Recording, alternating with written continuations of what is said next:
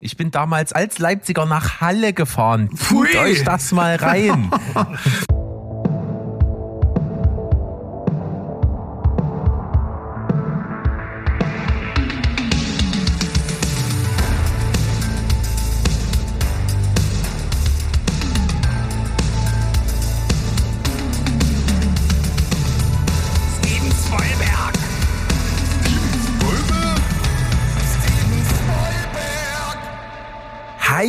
Welt da draußen. Wir sind wieder am Start. Bei mir gibt's nicht das ganze Diddly Diddly Diddly ho, sondern nur das einfache Heidi ho. Aber ich nehme mir natürlich an, was gesagt wird. Und wir sind der äh, wunderschönste, beste und liebste Film- und Serienpodcast von euch aus Deutschland. Ähm, nicht aus dem wunderschönen Leipzig, das wollte Mo nicht. Und deswegen sind wir wieder da mit Oh Gott, Folge jetzt ich Nummer bei allen 6. Leipzigern verschissen. So ist das auch übrigens nicht ganz korrekt, aber bitte.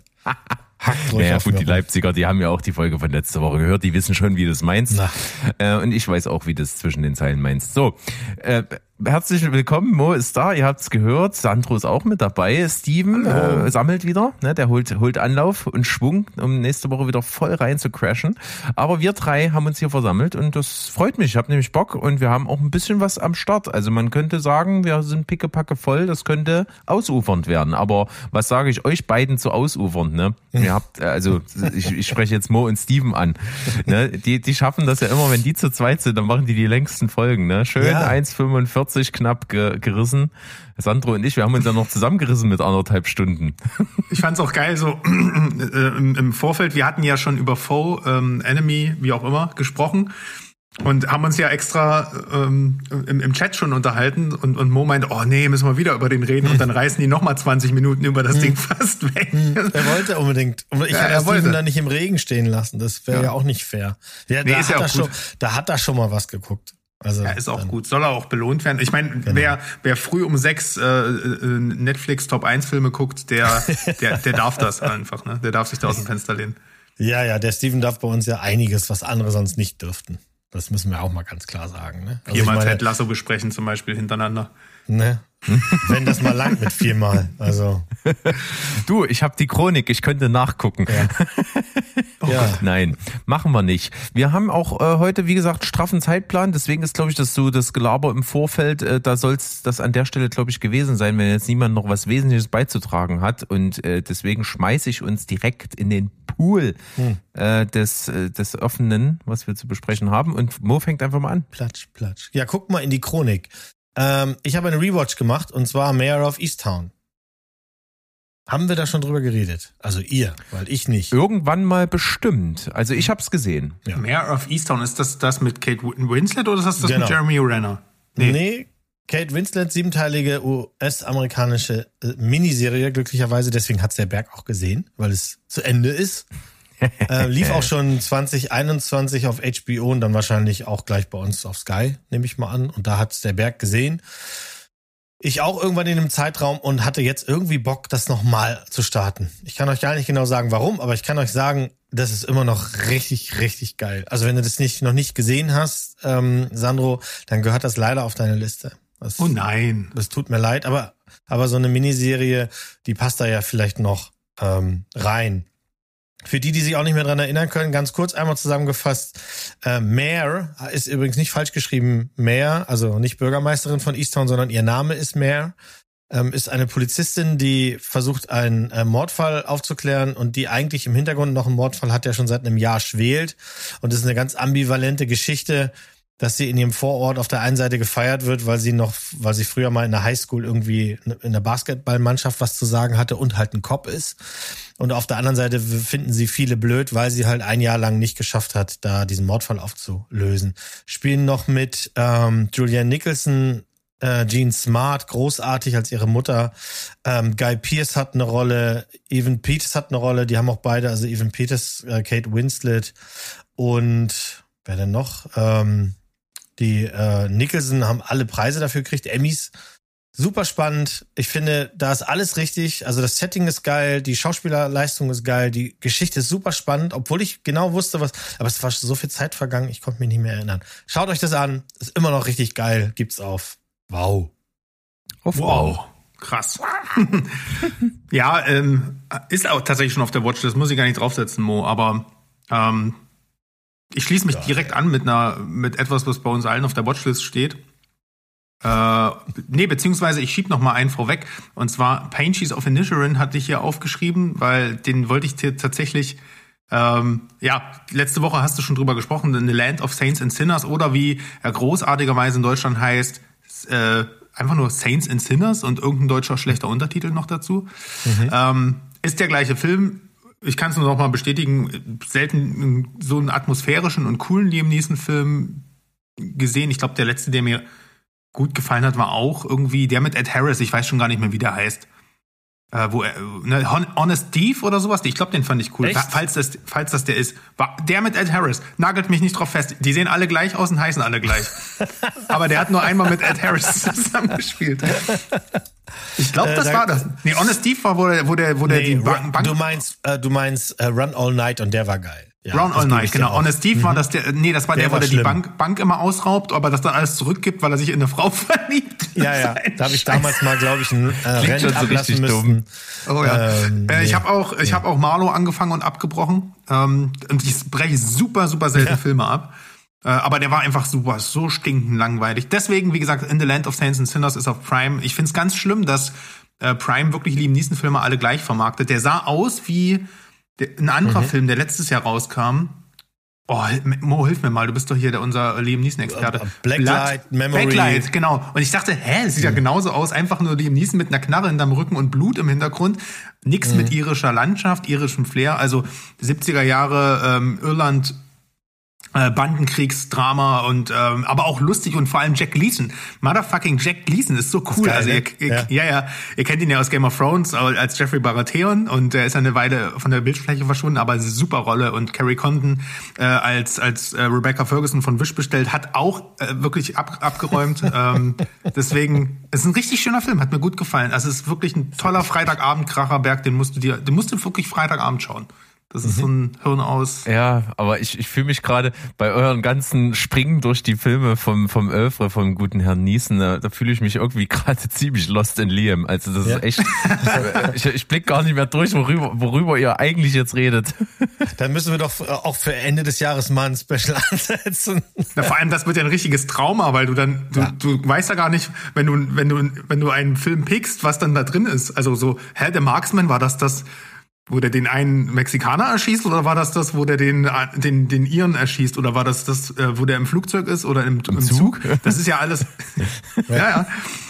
Aber Liam Neeson Special, ihr könnt uns ja mal sagen auf dem Discord, ähm, ob das was für euch wäre. Ich glaube, das wäre dann eher weniger um eine Filmbesprechung, sondern einfach um die Synopsisen auseinanderzuhalten.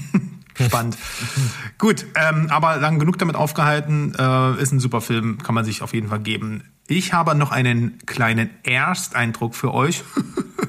Denn ich habe nämlich von Moos Liste stibitzt, zumindest anstibitzt, Masters of the Air. Ich äh, konnte nicht warten, weil ähm, dieses Thumbnail mit Austin Butler, das hat mich einfach also ich dachte ja schon, ich schmelze dahin, aber meine Sofabegleitung als Austin Butler und Barry Keegan die ganze Zeit da miteinander rumshakern, also ich habe die lange nicht mehr so gebannt auf dem Bildschirm starren sehen. Das sind zwei sehr wunderhübsche junge Männer, die da die Hauptrollen spielen.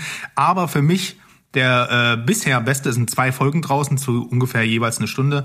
Äh, bisher beste Char äh, Charakter ist von Callum Turner gespielt. Den hatte ich gar nicht so auf dem Taco. Dann ist mir eingefallen, ah, das ist hier dieser Bruder von äh, Eddie Redmayne aus Fantastische Tierwesen gewesen. Mhm. Der spielt hier nämlich auch äh, eine tragende Hauptrolle und den finde ich richtig krass. Und ja, krass sind auch die Produktionswerte, die Schauwerte, das sieht man alles im Trailer. Äh, ich meine, ja, Tom Hanks und Steven Spielberg als Produzenten und was ich nicht wusste, Cary Joji Fukunaga ist ähm, hier der Regisseur der ersten, ich glaube, vier Folgen. Mhm. Und ähm, ja, großartig kennen wir ja aus äh, True Detective und No Time to Die hat er als letztes gemacht. Ähm, das Ding ist, ich finde es gut, das geschaut zu haben, weil es ist eine für mich wöchentliche Watch-Serie. Glaube mhm. ich, wenn sie so weitergeht. Ähm, die kommen jetzt natürlich wöchentlich raus, weiterhin. Die ersten zwei, wie gesagt, sind schon gedroppt. Aber ich habe jetzt nach der zweiten Folge schon das Gefühl, okay, das ist nicht Case of the Week, sondern Bombardement of the Week.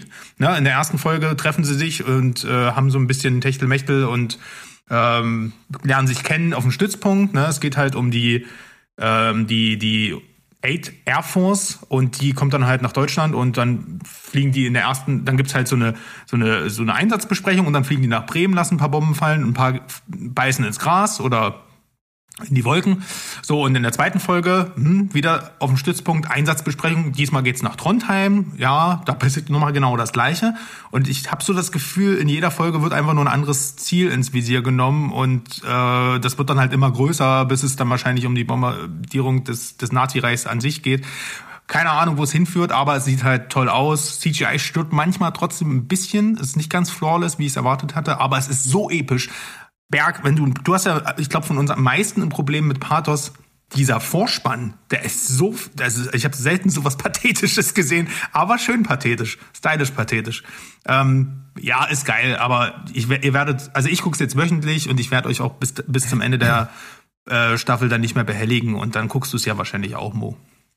Ja, ja, ja, ja, ja, auf jeden Fall. Weil ich auch schon aus anderen Quellen seltsame Kritiken gehört habe die durften wohl schon mehr sehen als unser eins Sterblicher. Deswegen bin ich da sehr gespannt. Und äh, dieser Colin Turner ist ja auch in aller Munde, weil er jetzt ja auch in den neuen Film von George Clooney eine Hauptrolle spielt. Vielleicht. Ich dachte, äh, weil er irgendwas mit Dua Lipa hatte, habe ich gelesen. Du, ja, das sind wieder oh. Quellen, die du hast, die habe ich nicht. Sandro hat meinen Gossip-Part übernommen, ist das schön. Ja, siehst du? Ja, ähm, auf jeden Fall kann ich nur sagen, ich hoffe, es wird noch emotionaler, weil bisher ist es halt schon extrem beeindruckend und geil gemacht und sehr intensiv auch die Flugszene, aber es tangiert mich noch nicht emotional. Ich hoffe, das entwickelt sich so ein bisschen. Mhm. Hm. Naja, ist auf jeden Fall für mich eine CCL. Interessiert mich wirklich nicht die Bohne. Alles, was mit Weltkrieg und sowas zusammenhängt, ist mir alles scheißegal. Ähm, ich habe auch so drei Sachen, die ich jetzt mal abarbeite, weil die sind alle hier schon besprochen worden in diversen Folgen. Äh, eine relativ äh, vor kurzem erst, nämlich da hat Sandro Sick of Myself besprochen, die skandinavische äh, bitterböse Satire und das ist wirklich, das ist schon, das ist schon ganz schön äh, abgefahren, das als Idee zu nehmen, dieses wie die wie die Social Media Welt tickt und wie die Aufmerksamkeitsökonomie so funktioniert und das Ganze überspitzt darzustellen an zwei Menschen, die wirklich sowas von nach Aufmerksamkeit heischen, dass es absolut köstlich zum Teil ist. Das ist schon cool als Idee. Ähm, ist am Anfang kommt das gar nicht so rüber. Ne? Der Film kommt am Anfang relativ ernst um die Ecke und wird dann aber immer absurder. Und das finde ich ziemlich geil. Also ich habe äh, echt richtig gelacht in dieser Szene, wo die bei dieser Modelagentur ist und die Blinde, der dauernd das Wasser servieren will. Das, ey, das, da konnte ich nicht mehr. Das war so geil. Auch das Shooting da ähm, hinten raus, wo sie die auf dem Klo einsperren. Ach, sehr toll. Abgefahren, ja. wirklich abgefahrener Film. Kann man sich mal gut geben, äh, auch gut geschauspielert und mal was anderes, weil es auch einfach so skandinavischen Touch hat. Ähm, cooles Ding. Äh, Indiana Jones 5 habe ich geguckt. Ich habe jetzt ja nicht die wahnsinnig Riesenliebe für diese Reihe. Ich habe die gerne geguckt, so, aber ist jetzt nicht, dass das bei mir sonst was für einen 9 Plus Ultra Status hat. Ähm, dementsprechend hatte ich ja jetzt auch nix an, an Herz zu verlieren mit dem fünften Teil. Wir haben jetzt einfach geguckt. Äh, ich fand cool, dass Phoebe Waller-Bridge dabei ist. Sie ist halt einfach eine coole Sau und die ist auch in dem Film irgendwie eine coole Sau. Aber ansonsten fand ich ihn sehr dröge. Ist solider, Abenteuerfilm, kann man sich angucken. Äh, krankt aber, finde ich, daran, dass man versucht hat, den so zu machen wie die anderen. Und dadurch wirkt das wie ein Film, der genauso wie er dort ist, auch hätte in den 90ern stattfinden können oder in den 80ern sogar. Und das ist dann einfach so ein bisschen mau. Also so von Effekten und von Szenen her fand ich es halt alles einfach so ein bisschen lahm. Interessant, dass du das sagst, weil ihm wird eigentlich meistens vorgeworfen, dass er eben nicht so ist wie die anderen. Aber ich fand total. Also okay. ich finde, ich finde, dachte mir bei jeder Action-Szene, na gut, das habe ich in den 90ern schon mal so gesehen. So. Hm. Naja. Asteroid City, ähm, bin ich irgendwo, ja, eigentlich bei all dem, was ihr bespracht zu, zu Asteroid City, wart ihr euch ja in der Kritik zu den objektiven Punkten ja relativ einig, dass der natürlich irgendwie geil gemacht ist, so in dem Wes Anderson-Stil. Also das ist der Wes Endrichste Film, so, den es bis jetzt gab. Der ist der sieht gut aus, da ist jeder, jeder Shot ist irgendwie ein Bild, was du dir in die Wohnung hängen kannst, das ist schon geil. Äh, und ja, klar, krasses Ensemble, aber es fehlt wirklich hier komplett das Herz. Also hier ist nichts drin, wo du sagst, ich, ich fieber mit der Story mit, weil die ist einfach nicht da. Die Story ist einfach super dünn und überhaupt nicht mitreißend. Nur die Machart ist mitreißend. Und das hat mir auch gefallen. Und insgesamt ist das auch ein Film, den ich irgendwie gerne geguckt habe. Aber das ist nichts mehr, dass er dir irgendeine relevante Geschichte erzählt. Das passiert ja nicht. Ja, das kann man so stehen lassen. Ende. Ich sag da nichts dazu. Gut, dann komme ich. Ich habe vor, der Berg würde es wissen, ich weiß es nicht, vor geraumer Zeit eine Dokumentation besprochen. Das war auf jeden Fall in der Folge mit Steven, weil ihr Nappel guckt ja sowas fast gar nicht. Und die hieß Gar nicht. Next Goal Wins. Und da habe ich schon damals gesagt, das hat sich jetzt Taika Waititi vorgenommen und will daraus einen Film machen und der ist äh, da. Das merkt nur keiner. Das, den Film, also niemand interessiert dieser Film. Das ist halt leider so. Im Grunde hat er wirklich die, die gesamte Doku genommen, die darum geht, dass die amerikanisch-samoanische Fußballnationalmannschaft 2014 versucht hat, tatsächlich mal äh, äh, weltweite, weltweite Anerkennung zu bekommen, aber die sind halt die schlechteste Liga, die es gibt, die schlechteste Mannschaft der Liga. Ähm, berühmt wurden sie durch ein 31 zu 0 Spiel, wo sie also wirklich zerstört wurden. Ähm, was hat Waititi gemacht? Er hat also diese Doku, die zum Teil auch ein bisschen dunkle Untertöne hat, genommen und hat eine ganz normale, typische amerikanische Sportkomödie aus der Dose gemacht. Machst die Dose auf, tust den auf den Herd, machst das warm, weißt genau, was kommt. Das Einzige, was du nicht erwartest, ist, dass er dich als, ich weiß nicht genau, was das sein soll, ähm, Pfarrer-ähnliche Figur am Anfang der Insel abholt mit falschem Bart und dich quasi einführt in die Geschichte. Warum weiß kein Mensch? Dann äh, gibt's die Geschichte des äh, gescheiterten ähm, Fußballtrainers, gespielt von äh, Michael Fassbender, Michael Fassbender in dieser Rolle. Passt meistens leider nicht. Man erwartet immer, dass er ganz ernst wird, wird er aber nicht. Aber komisch ist er halt eben auch nicht. Alle um ihn herum sind komisch. Und dann geht's halt darum, dass er da hinkommt, hat gerade alles verloren in seinem Leben. Seine Frau will eigentlich nichts mehr mit ihm zu tun haben. Sie liebt ihn zwar, aber er ist halt ein kaputter Charakter hat die Kinder lange nicht gesehen, ist dann jetzt auf dieser Insel und trainiert diese Mannschaft und siehe da, dann werden sie etwas besser. Wie das ausgeht, könnt ihr euch alle denken. Zwischendurch ist manchmal ganz charmant und manchmal ganz lustig. Und ich glaube, also Frühstücksfernseherer als das hier wird es nicht werden. Den braucht kein Mensch im Kino, das kann ich euch sagen. Trotz der Namen, die da zum Teil, also ich meine, Elizabeth Moss, Moss spielt mit, die mag ja Berg ganz gern, ne? Sie, Senior. Will Arnett ist dabei, natürlich alles, was Rang und Namen hat aus dem äh, ähm, äh, aus dem aus dem Kino hier, also Waititi spielt mit und dann dieser Rhys, wie heißt der Freund hier? Rhys Darby, den kennen wir auch. Immer wenn es irgendwie um Australien geht oder sowas oder um Neuseeland, dann ist Rhys Darby mit dabei. Den kennt ihr auch sein Gesicht. Äh, ist ganz charmant. Äh, für alle die, die sich denken, oh, jetzt hat er hier auch ganz Vogue einen, eine Transperson reingetan in diese Fußballmannschaft. Nee, die gab es tatsächlich. Also das ist eins zu eins übernommen, aus dem tatsächlich die best, der beste Spieler in dieser Mannschaft ist eine Spielerin. Ähm, auch das gab damals einen kleinen Aufschrei. Ähm, das hat er eigentlich ganz charmant gemacht. Kann man gucken, aber danach vergesst ihr den sofort wieder. Hm. Ja, also dass ihr darüber gesprochen habt, über die Doku, das ist sehr lange her. Es, das ist, es geht äh, über die aktuell bestehende Chronik auf jeden Fall hinten raus, dass es noch nicht recorded ist. Wir brauchen ein ganz tiefes Archiv, dass man in Kellern suchen kann. Ich arbeite dran. Können Sie die Akte nochmal rauslegen, Herr Berg?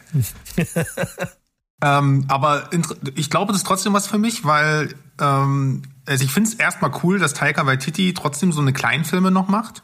Muss er ja nicht, macht er, aber einfach, da merkst du, da hat einfach so ein Herz für solche schrulligen Geschichten. Mhm. Und ähm, ich fand aber auch, ich habe den Trailer gesehen, dachte mir so, Michael Fassbender kann fast alles spielen, aber nicht mhm. sowas. Also der, den kaufe ich, habe ich das im Trailer schon nicht abgekauft, so einen blonden äh, Fußballtrainer dort. Und naja, keine Ahnung, warum, wie das zustande gekommen ist. Aber bitte mach, spiel weiter Killer oder mach Magneto oder sowas, aber Mach glaub, Magneto. Ja, oder Dramen wie Shame, da bist du großartig oder Hunger oder ey, du kannst zu viel, aber ich glaube, Komödien sind nicht dein Ding, Michael. Ja. Michael, da müssen wir noch mal ran. Geh doch noch mal auf einen, auf einen Grundkurs oder Spezialkurs in die Schauspielschule. Da lernst du das auch noch. Und dann kommst du zurück ah. als gestählter Mime. So, ähm, ich nehme euch jetzt mal mit auf einen kleinen Schildkröten-Exkurs. Das ist nämlich. Das klingt wie was, was mir sehr gefallen könnte. Ich mag Schildkröten gerne. Nee, das wird nix. Es ist einfach jetzt ein Monolog, den ich irgendwo abladen muss, weil es mir, es mir einfach so viel Spaß bereitet hat. Ähm, ich habe ja schon mal, also ihr kennt ja Godzilla, mhm. ne? Habe ich ja schon mal drüber gesprochen. Gut. Ähm, jetzt ist meine Frage, habt ihr denn schon mal von Gamera gehört? Äh, das ist doch eins von den anderen Tieren. Das ist doch, ja, also das ist die Schildkröte. Die hab ich schon Gamera mal ist gesehen. die Schildkröte. Genau, habe ich schon mal gesehen in irgendeinem Film, ja. Genau, also ich habe das schon also als großer Monster- und Kaiju-Fan äh, ewig vor mir hergeschoben. Diese Filme gab's nicht, ähm, als ich klein war. Die sind erst 2011 deutsch synchronisiert worden alle und kamen dann irgendwann halt, wie gesagt, hier auf DVD und so raus. Äh, und deswegen liefen die halt nie auf Kabel 1 so zwischen Godzilla-Filmen. Ich konnte also nie in, in, in Kontakt mit Gamera gelangen. Und jetzt wusste ich halt nur, es gibt da eine ganz, ganz besondere Trilogie und dieses Monster gibt es da irgendwo. Und die Japaner lieben das nahezu genauso wie Godzilla. Bei uns ist das allerdings noch nie so richtig angekommen. Und deswegen habe ich mich jetzt mal diesem Universum gewidmet. Und ähm, ja, 54 kam ja der erste Godzilla. Ja, noch, noch, nur noch mal zur Einart, äh, Einordnung von den japanischen Toho Studios. Und elf Jahre später hat dann eine Produktionsfirma namens Daiei, die gibt's mittlerweile nicht mehr, die äh, ist jetzt in irgendein größeres japanisches äh, Filmstudio aufgesaugt worden, hat dann gesagt, naja, wir machen mal unseren eigenen Godzilla, weil das, die Filme spielen ordentlich Geld ein. Und ähm, haben dann 1965 Gamera, den ersten Film, ähm, rausgebracht, war auch noch schwarz-weiß. Hierzulande hieß der Frankensteins Monster aus dem Eis, selbstverständlich. Und ähm, das ist ein solider Godzilla Rip-Off. Also eigentlich genau das gleiche Typ im ne, Mode Fusion im Anzug macht eine Stadt platt. Und es ist aber interessanterweise der einzige Film, der wirklich ein Godzilla-Klon ist, wo Gamera ein ähm, ja, also ein Gegner der Menschen ist. Ne? Und bei Godzilla, der ist ja dann später auch so ein bisschen ambivalent, möchte ich mal äh, sagen, gewesen, aber hat sich also widerwillig auf die Seite der Menschen gestellt. Gamera war aber ab dem zweiten Film immer der Held. So, und hatte auch, und was die Gamera-Filme auch ausgezeichnet hat, war, äh, also erstmal waren die noch billiger produziert und sind noch trashiger. Also die ganze Showa-Ära, die 60er, 70er, von denen, also ich habe reingeschaut, aber kannst du dir nicht wirklich geben. Der erste ist noch okay. Ist schon ziemlich Panne. Aber ich habe mich, ich mich schon so gefragt, okay, dafür, dass das irgendwie ähm, eher auf Kinder zugeschnitten ist, denn es gibt in fast jedem Gamera-Film so einen, so einen kindlichen Protagonisten, der irgendwie so eine Connection zu Cam äh, Gamera hat. Äh, dafür ist es ziemlich brutal. Ne? Also am Anfang war es halt schrullig brutal, so, ne? also so irgendwie so Kunstblut aus Modellen rausgespritzt ist und so. Aber das ist tatsächlich ein Trademark gewesen, dass diese Gamera-Filme auch bis heute ähm, brutale, also recht harte Kaiju-Action liefern, ne? wo Godzilla mal von Ghidorah irgendwie in die Schulter gebissen wird und so, werden hier halt so Arme und, und Beine und Köpfe auch teilweise irgendwie weggesplattert, was bei den äh, Modellen und Suit-Motion-Sachen noch ganz äh, lustig aussah, aber im späteren Verlauf tatsächlich ziemlich heftig war für halt eine junge Zielgruppe. Also das war so ein bisschen der, äh, der Unterschied, also Gamera als Connection, äh, als guter Beschützer der Menschheit und diese Auslegung auf ein junges Publikum und diese Kaiju-Brutalität. So, ansonsten gab es da irgendwie so acht Filme. Ähm, die habe ich mir, wie gesagt, alle nicht angeschaut, aber, und deswegen, das war eigentlich der Grund, warum ich das auch mal schauen wollte. Es gibt, es gab dann äh, die Heisei-Ära, also diese Showa und Heisei, das sind ja die, äh, es geht ja um die, ähm, äh, die japanischen äh, Oberhäupte, Kaiser, äh, nach denen diese äh, Ehren benannt sind. Das heißt eigentlich letztendlich Showa 60er, 70er und Heisei 80er, 90er. Ne? Und äh, in der Heisei, also in, der 90, in den 90er Jahren kam tatsächlich, äh, nachdem es in den acht, 1980 still wurde um Gamera und die Filme immer schlechter und billiger und, und ähm, unattraktiver fürs Publikum wurden, kam 1995 der erste ähm, Film der, der Heisei-Ära und der leitete eine Trilogie ein, die unter Fans von, von ich sag jetzt mal, Ma- Kaiju-Film oder Monsterfilm als äh, eine der besten Trilogien überhaupt ähm, in diesem Bereich gilt. Und zwar ähm, 1995 Gamera Guardian of the Universe, dann äh, 1996 Gamera 2 Attack of the Legion und Gamera 3 Revenge of Iris, der sogar als einer wirklich der besten Kaiju-Filme aller Zeiten zählt. Der kam 1999 raus. Und das ist eine, wenn ich, wenn euch das irgendwie interessiert, ihr könnt den ganzen Pfeffer aus den 60ern, 70ern weglassen. Ähm, diese drei Filme sind für Freunde von Pacific Rim, Godzilla, irgendwie Monsterfilm, King Kong oder sowas, das ist richtig geil gemacht. Und vor allem waren diese Filme, wenn man die jetzt mal direkt mit den 90er Jahren Godzilla gegen Mechagodzilla 2 oder sowas gegenhält, ähm, die sind denen auch technisch ziemlich voraus gewesen. Also das war schon eine krasse Leistung. Also die Gamera-Filme haben in Japan einige Rekorde gebrochen und landeten eben auch bei Staatsoberhäuptern und und, und Film-Nerds und so auf den Bestenlisten damals. Ich habe das mal so ein bisschen historisch verfolgt. Also die waren richtig, richtig populär im asiatischen Raum. Und ähm, es ging aber, wie gesagt, es ging aber nie, es hat nie geklappt, da irgendwie Toho und Dayai irgendwie zu vereinen, dass die mal Gamera gegen Godzilla kämpfen lassen und, und äh, gelassen haben. Und das ist jetzt natürlich so mein, ne, also wenn, wenn ich in meine Tiefschlafphase falle und träume, dann ist das, ne, das ist, wovon ich träume. Holt, ihr macht so viel Schrott im Monsterverse und holt dann noch mehr Affen rein und sowas will niemand sehen. Holt Gamera rein und ihr breakt alle Rekorde. Also dann ist der US-amerikanische Markt vollkommen egal. Wenn die, wenn der mit Godzilla oder gegen Godzilla kämpft, also dann werden viele ähm, Kaiju-Fans weinen vor Freude. Also das wäre mein Go-To, bitte. Ihr habt hier gehört, liebe Freunde. Äh, diese Trilogie sei euch ans Herz gelegt und generell gibt es alle Gamera-Filme auf YouTube in deutscher Synchro. Ähm, okay. Also könnt einfach mal reinschauen und äh, auch mal durchskippen und so, wenn ihr euch einfach dieses, wenn euch das einfach mal interessiert, wie es gemacht ist und wenn es euch gut gefällt, dann, dann schaut da halt mal so ein Ding. Gamera the Brave war der letzte Film, der 2006 kam. Der ist wirklich sehr kindlich. Da geht es um ein kleines Schildkröten-Gamera, was dann äh, aufgezogen wird von einem kleinen Jungen und so. Kann man skippen. Aber um den Zirkel jetzt zu schließen, auf Netflix kam letztes Jahr eine äh, Anime-Serie raus namens Gamera Rebirth. Das ist eine sensationell aussehende Anime-Serie. Ähm, also wirklich äh, hat also so eine Verschmelzung aus CGI und klassischer Anime ähm, und das hängt, also das ist, geht schon wirklich in die Richtung, wie Blue Eye Samurai auch äh, optisch war. Also es ist wirklich sehr, sehr hochwertig. Kein Vergleich zu dieser Boring Skull Island Serie und auch wesentlich besser als diese schrecklichen Godzilla-Anime-Trilogie, ähm, die da auf Netflix vor ein paar Jahren kam. Das ist Digimon, Könnt, kennt ihr das noch? So Digimon, also jeder hatte so seine Monster, aber halt in ultra brutal mit Kaijus. Du hast hier halt ein paar jugendliche Protagonisten. Ende der 80er spielt das. Ne? Also hier auch wieder die Connection. Aber in, dann gibt es halt sechs Episoden und in jeder muss Gamera eine von, äh, muss einen von seinen Todfeinden gegenüberstehen.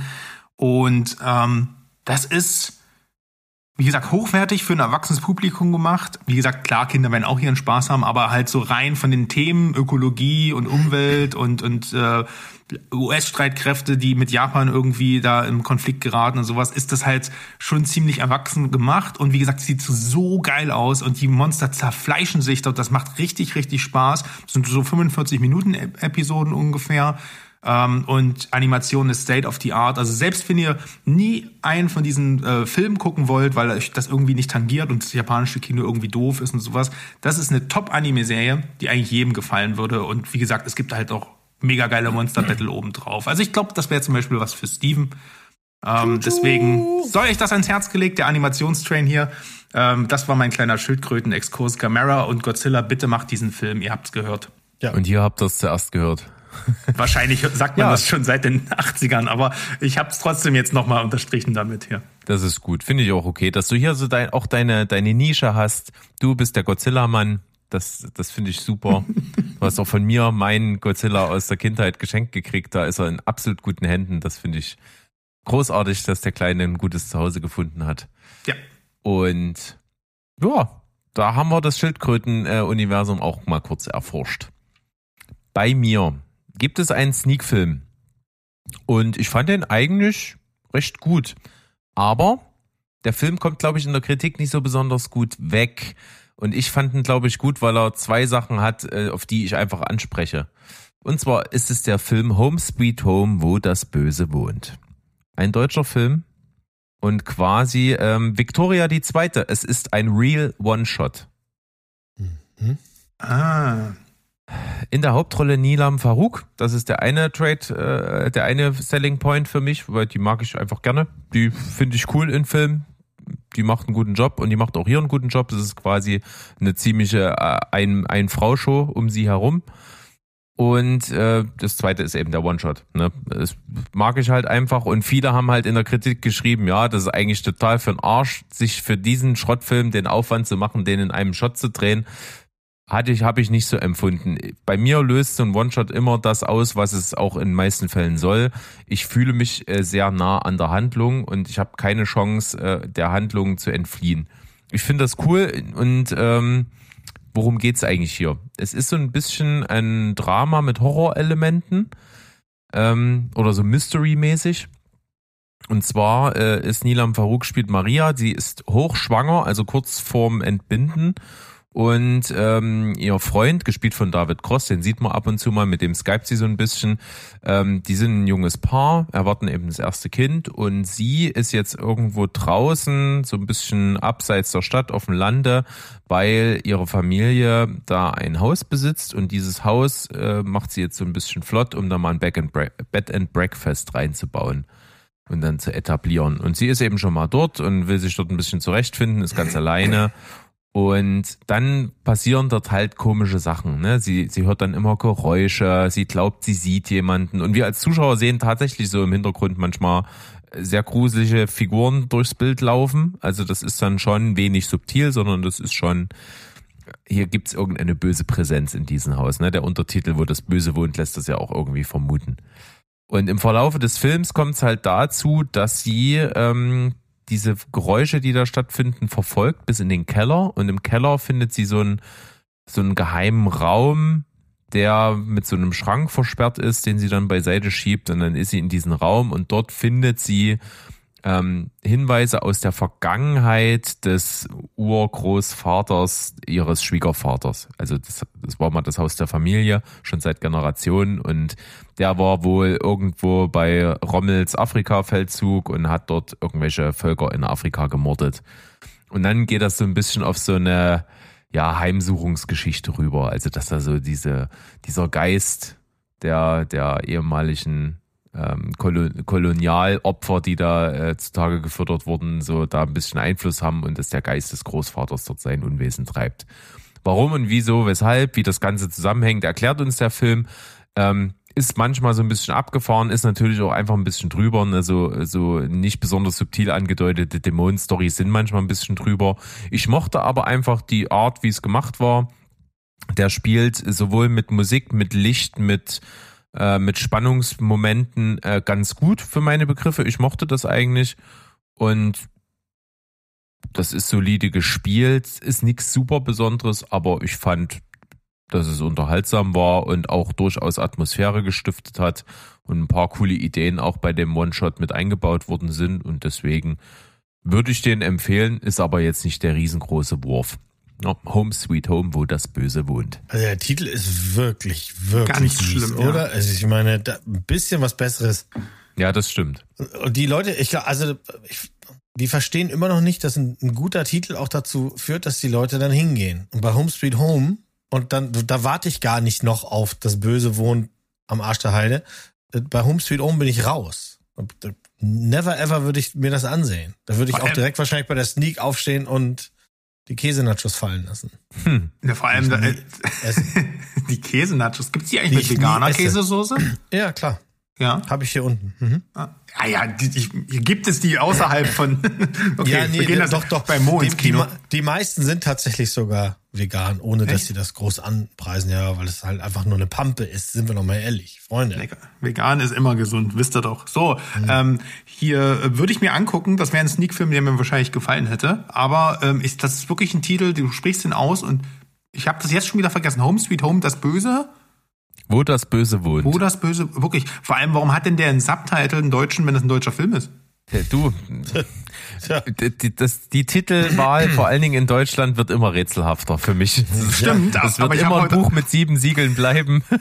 Ich habe da heute, heute auch noch einen Beitrag zu, um das zu unterstreichen, was du gerade gesagt hast. Aber Das ist aber auch wirklich jetzt in dem Fall wirklich doof, weil Home Sweet Home ist ja auch nicht das erste Mal, dass man das benutzt. Und der Thomas Siebenstein hat das mit seinem vorherigen Netflix-Teil Prey auch schon gehabt.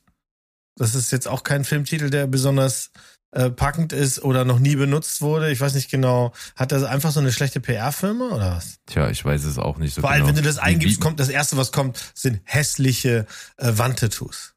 Sind wir mal ehrlich. Natürlich. oh, Direkt neben Cappuccino in Kackbraun. Alter, da bist du direkt, äh, nee, oder Carpe Diem, schön über dem Türbogen. Alter, Leute, also da bist du bist, Mhm. Ja, bist du also direkt der disqualifiziert. Spruch, der Spruch passt nur, wenn er über einer Toilette hängt. Kennt ihr diesen Instagram-Dude, der vor genau solchen bescheuerten äh, Schildern und sowas in seiner Wohnung steht und dann immer so, so girly-mäßig das in die Kamera sagt? Home sweet home. ich kann es mir aber gerade gut Nee. vorstellen. Geiler Typ. Schick ich euch mal. Nee, bitte nicht schicken. Dann taucht das permanent auf. Ja, schick mir das. ich Der ist geil. Schick mir das. oh Gott. So, ähm. Oh, ich habe keine Überleitung, deswegen ähm, ich habe heute recht viel Netflix-Content mit, weil ähm, ich kündige ab und zu mal Netflix, äh, um mal einen Monat ne, was zu essen zu haben und guck Oh, dann oh, warte mal, ich hol die kleine Fiedel raus und spiele den traurigen kleine Lied. Fiedel. Ey, ich werde dir gleich deine kleine Fiedel. Ähm, Kleinste Geige der Welt. Das ist Ja. doch was. Ich bin doch gar keine Kellnerin. Was wollt ihr denn jetzt von mir? Aber trotzdem, eine Kellnerin, steht, äh, die steht ja meistens in der Küche. und oder na eigentlich nicht, aber ist ja egal. Ich brauchte eine Überleitung. Ich habe The Kitchen auf Netflix geschaut. Ähm, und warum habe ich das gemacht? Ja, wie gesagt, mein Netflix-Abo ist ausgelaufen. Dachte ich, ja, dann guckst du halt den jetzt. Und ähm, ein Name hatte mich ein bisschen wie soll ich das sagen, ähm, gecatcht. Und zwar ist das das Regiedebüt von Daniel Kaluuya.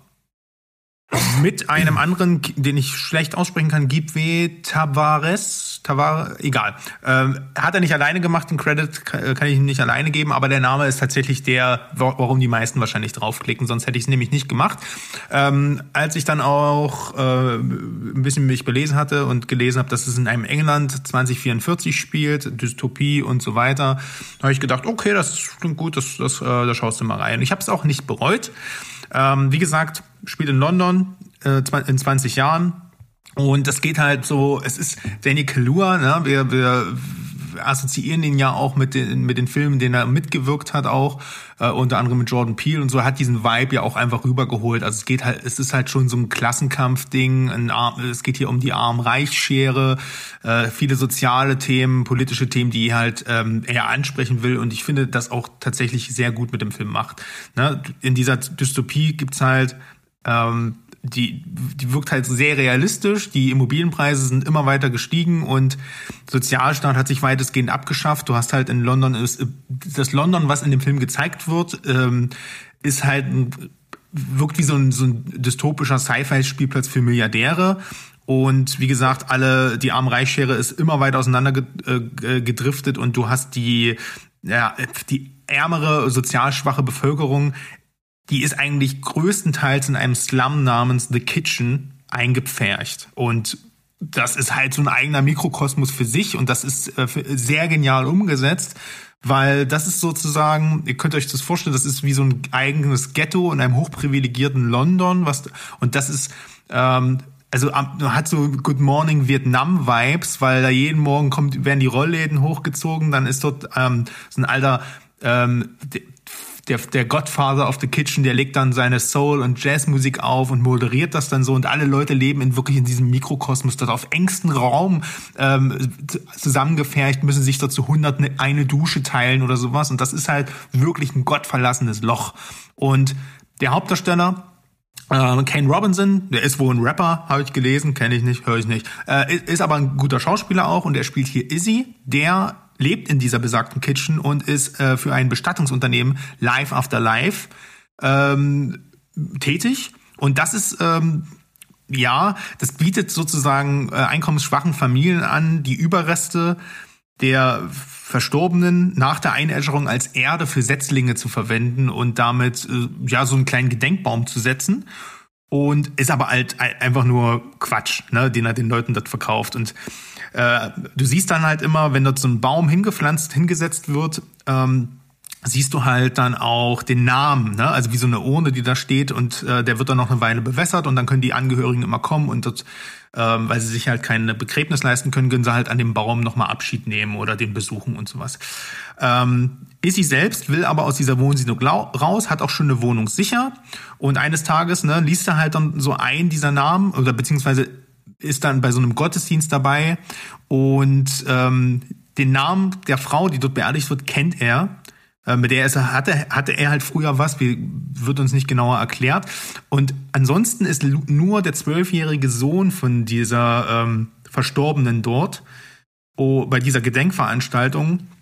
Und ähm, der freundet sich dann sozusagen mit Izzy an und äh, man weiß halt nicht so richtig, er weiß es selbst nicht so richtig, könnte das jetzt vielleicht sogar mein Sohn sein oder sowas? Und da kommen die sich halt so näher. Und äh, der Kleine ist halt jetzt obdachlos und ähm, will dann halt auch in die Kitchen, will dazugehören. Dann hast du halt die typischen Sachen, Jugendgang und sowas. Ähm, erste Mal verliebt sein, so ein bisschen Coming of Age, aber das halt in diesem mega brutalen Rahmen. Denn ab und zu stürmen halt die Hundertschaften diese Kitchen und dann werden die Stände hochgeklappt, die Leute verbarrikadieren sich und alle, die nicht rechtzeitig in ihren Wohnungen sind, werden halt dort nieder, niedergeknüppelt, äh, geknüppelt, weil diese Kitchen nämlich auch geräumt werden soll. Und das ist, das sind ziemlich derbe, derbe Szenen, die auch echt unangenehmerweise an äh, das erinnert, was wir heutzutage sehen, wenn wir den Fernseher anschalten. Das ist schon sehr, sehr packend. Und ansonsten ist es halt ein clever geschriebenes Sozialdrama, dem so ein bisschen die Spannung fehlt. Ähm, na, also dieser, du hast dann halt diese Vater-Sohn-Dynamik, die sich dort auftut und das kennen wir halt zu Genüge mittlerweile. Ein bisschen mit Milieudrama vermischt, aber es bewegt sich nicht so richtig vom Fleck. Und dann wird, wenn, also es entwickelt sich nie so eine richtige krasse Spannung, aber ich war auch auf keinen Fall gelangweilt. Und wie gesagt, wenn es derb wird, dann wird's schon, dann tut's auch ein bisschen weh.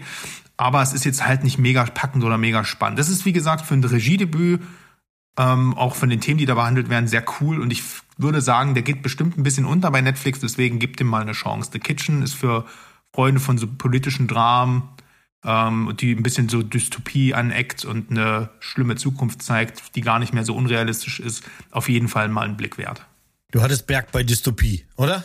Ach scheiße, hättest du was gesagt, hätte ich mir den Rest gespart. Du, ich ja, bin noch nicht so ganz überzeugt, ob ich den gucken würde. Es ist, ja, kann meistens, wenn, das sind meistens so die Filme, wo die Hemmschwelle immer groß ist. Und wenn ich die dann aber trotzdem mal sehe, ne, sind auch, kann ja auch so ein typischer Sneak-Film ja manchmal sein, dann, dann finde ich die auch ganz cool. Ist aber jetzt nicht so, dass ich mir denke, ja, das ist jetzt so mein Ding, das müsste ich mir jetzt unbedingt angucken.